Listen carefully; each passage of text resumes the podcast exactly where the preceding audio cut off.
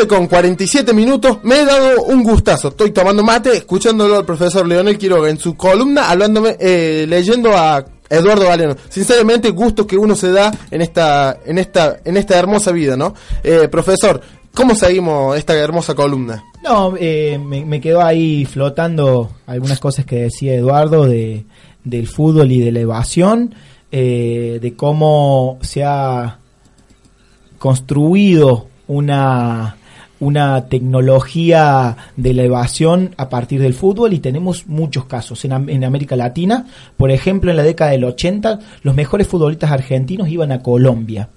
¿Por qué a Colombia? Y porque en Colombia estaban los principales carteles. Pablo Escobar tenía un club que era dueño y que pagaba los mejores sueldos de toda América, que era Atlético Nacional de Medellín. Eh, muchos futbolistas argentinos fueron a Colombia. Luego las plazas en los 90 se fueron a México, que hasta el día de hoy México es uno de los países que compite con los sueldos europeos. ¿Y qué pasa en México? Y hoy en día tenemos a los principales carteles de el narcotráfico vinculados a los clubes. Entonces, cómo el fútbol ha servido y sirve hasta el día de hoy como la herramienta de evasión y de blanqueo de capitales más importantes del mundo. En Italia, por ejemplo, el fútbol está eh, re- relacionado o se ha visto involucrado en varios casos eh, de apuestas ilegales, ¿sí? Donde en su momento a uno de los clubes más importantes de Italia, como la Juventus, la mandaron a la B y a otros clubes lo desafiliaron de la Asociación de Fútbol Italiano. ¿no? Entonces, y tenemos casos como el de Messi y Cristiano Ronaldo eh, en juicio con el Estado español por evasión y por no eh, regularizar su situación eh, con, con el erario público del, del Estado español. Y así podemos ir y venir por todo el mundo y podemos ver de que el fútbol en realidad sirve también hasta para los peores actores de nuestro mundo como, como los carteles y como el narcotráfico. Eso es el fútbol. Eso es el fútbol hoy, un fútbol mediatizado, un fútbol show, y no el fútbol potrero, el fútbol de, de Qué los, lindo, que, ¿no? de los que gambetean y, y- y que en ese, en esa en esos instantes de, de olvidarse de todo, festejan, celebran y son felices. Me, Me parece imagino- que hay que recuperar un poquito ese fútbol, ¿no? Sí, me, eh, me imagino, usted so- eh, fue de los que vio a Maradona jugar eh, al fútbol. Yo, sinceramente, era chiquito y me acuerdo solamente de verlo a Maradona despedirse en ese en esa bombonera repleta de gente y diciendo esa famosa frase, eh, la pelota no se no se mancha, ¿viste? No, no, es lo único que recuerdo de Maradona. Lamenta- Después de verlo jugar, olvídate nunca. La- lamentablemente, eh, en el año 86 Argentina sale campeón por última vez con Maradona como co- co- como lo que le dijo Víctor Hugo, ¿no? Como ese barrilete cósmico.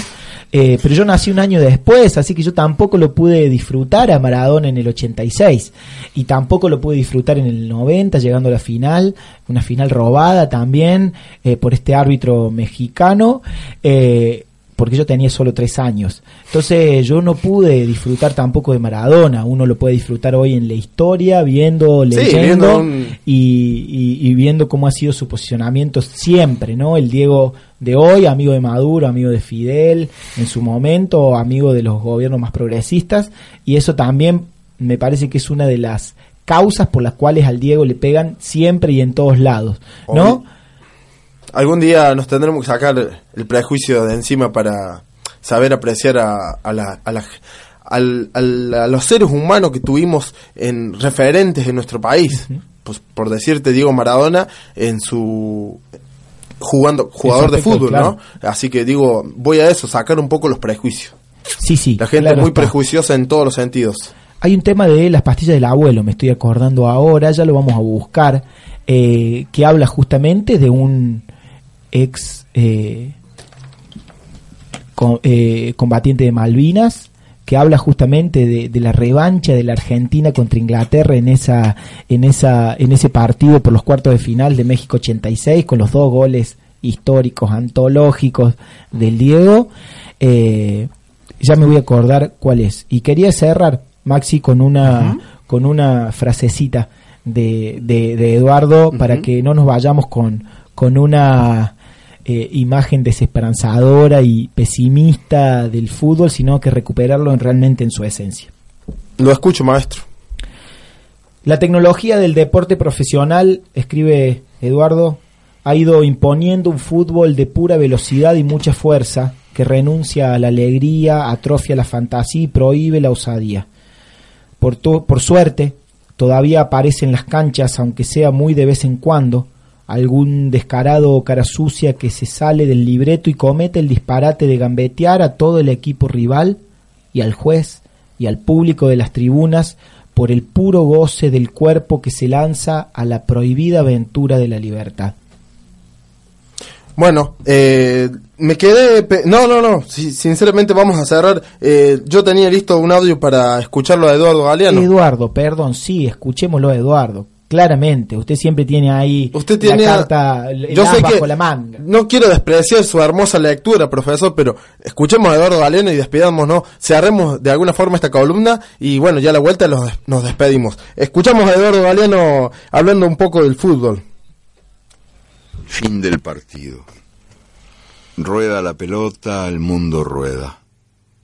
Se sospecha que el sol es una pelota encendida, que durante el día trabaja y en la noche brinca allá en el cielo mientras trabaja la luna, aunque la ciencia tiene sus dudas al respecto. En cambio está probado, y está probado con toda certeza, que el mundo gira en torno a la pelota que gira. La final del Mundial del 94 fue contemplada por más de dos mil millones de personas, el público más numeroso de cuantos se han reunido a lo largo de la historia de este planeta. La pasión más compartida. Muchos adoradores de la pelota juegan con ella en las canchas y en los potreros, y muchísimos más integran la teleplatea que asiste comiéndose las uñas al espectáculo brindado por veintidós señores en calzoncillos que persiguen la pelota y pateándola le demuestran su amor. Al fin del Mundial del 94, todos los niños que nacieron en Brasil se llamaron Romario, y el césped del Estadio de Los Ángeles se vendió en pedazos como una pizza, a veinte dólares la porción. ¿Una locura digna de mejor causa? ¿Un negocio vulgar y silvestre? ¿Una fábrica de trucos manejada por sus dueños? Yo soy de los que creen que el fútbol puede ser eso, pero es también mucho más que eso, como fiesta de los ojos que lo miran y como alegría del cuerpo que lo juega. Un periodista preguntó a una teóloga alemana, Dorothee Sole, ¿Cómo explicaría usted a un niño lo que es la felicidad?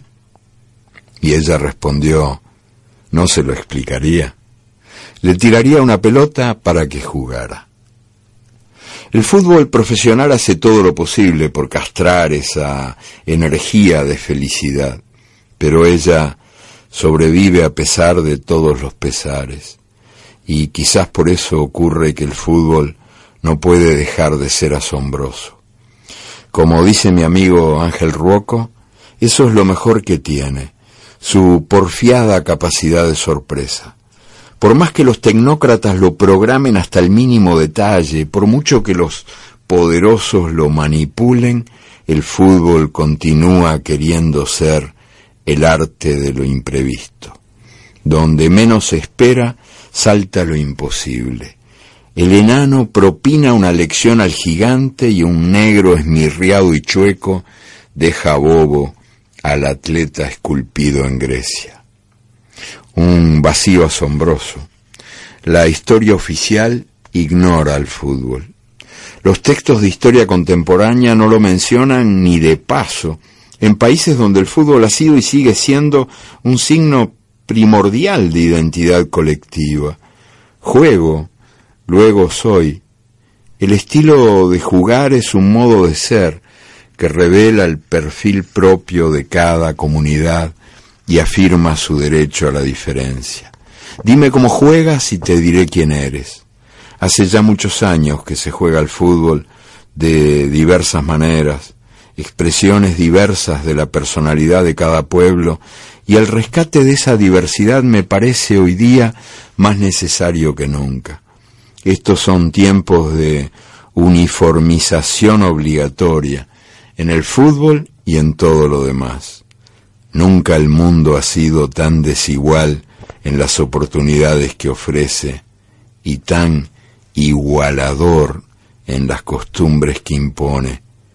En este mundo de fin de siglo, quien no muere de hambre, muere de aburrimiento.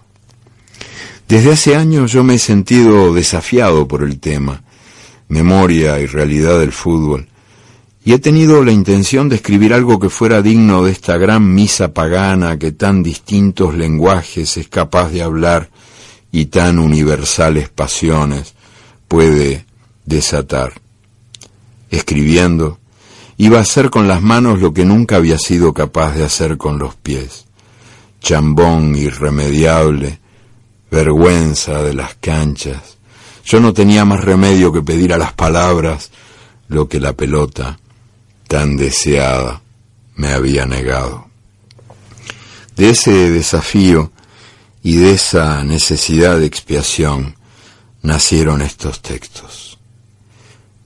Homenaje al fútbol, celebración de sus luces, denuncia de sus sombras. Yo no sé si ellos son lo que han querido ser, pero sé que han crecido dentro de mí y han llegado ya a su último minuto, y ahora, ya nacidos, se ofrecen a ustedes.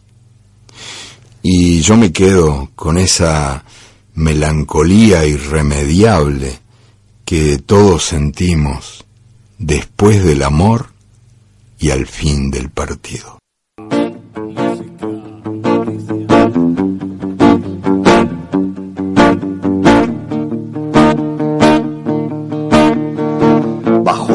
Del cielo y acariciando su pelo, rulo y señal de la cruz. La caricia de Jesús hizo posible un milagro, convirtió la red en tierra, del balón hizo palomas que aterrizaban su paz. En la isla Soledad, borrando una absurda guerra, Judas lo juega esta tarde, lo expulsaron por traidor.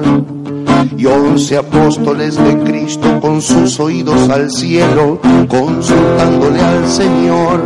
Y Jesús dijo, me voy. De tácticas ya no hablo, pero un consejo les doy. La pelota siempre al 10, que ocurrirá otro milagro.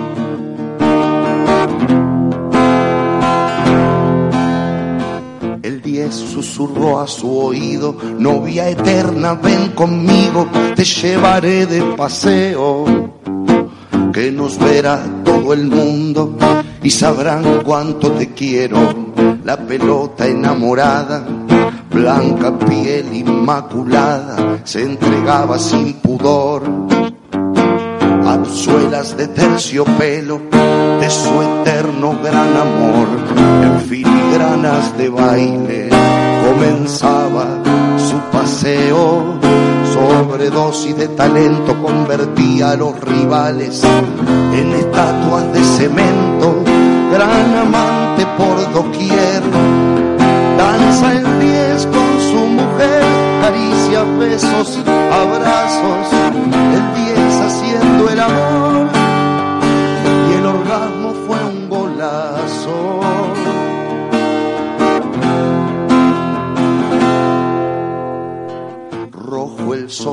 gritaba gol, sus rayos brazos en alto y Jesucristo a los saltos festejaba la proeza del Señor Diez y su Alteza.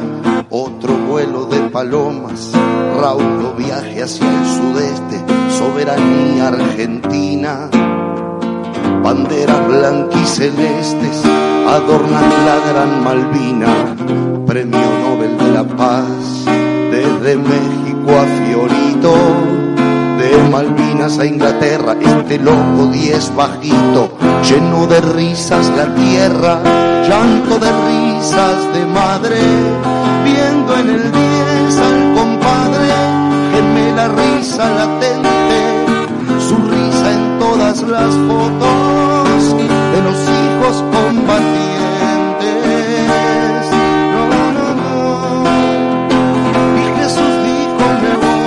sinceramente es un lujo escuchar este tema, que es Dios de las pastillas del abuelo en vivo con la guitarra. Eh, no, no, es terrible, terrible, terrible. Profesor, eh, nos estamos despidiendo. Usted dirá. Muchas gracias Maxi nuevamente por la invitación y por cada martes acá en...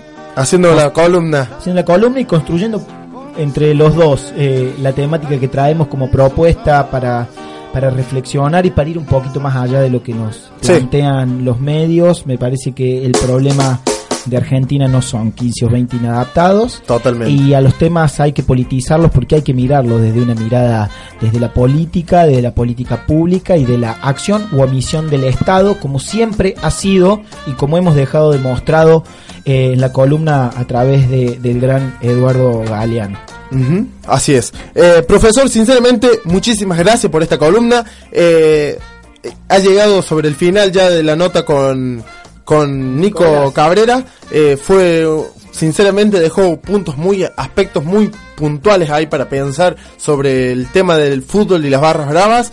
Y usted terminó de culminar leyendo a Eduardo Galeano. Sinceramente, fue un lujo para mí.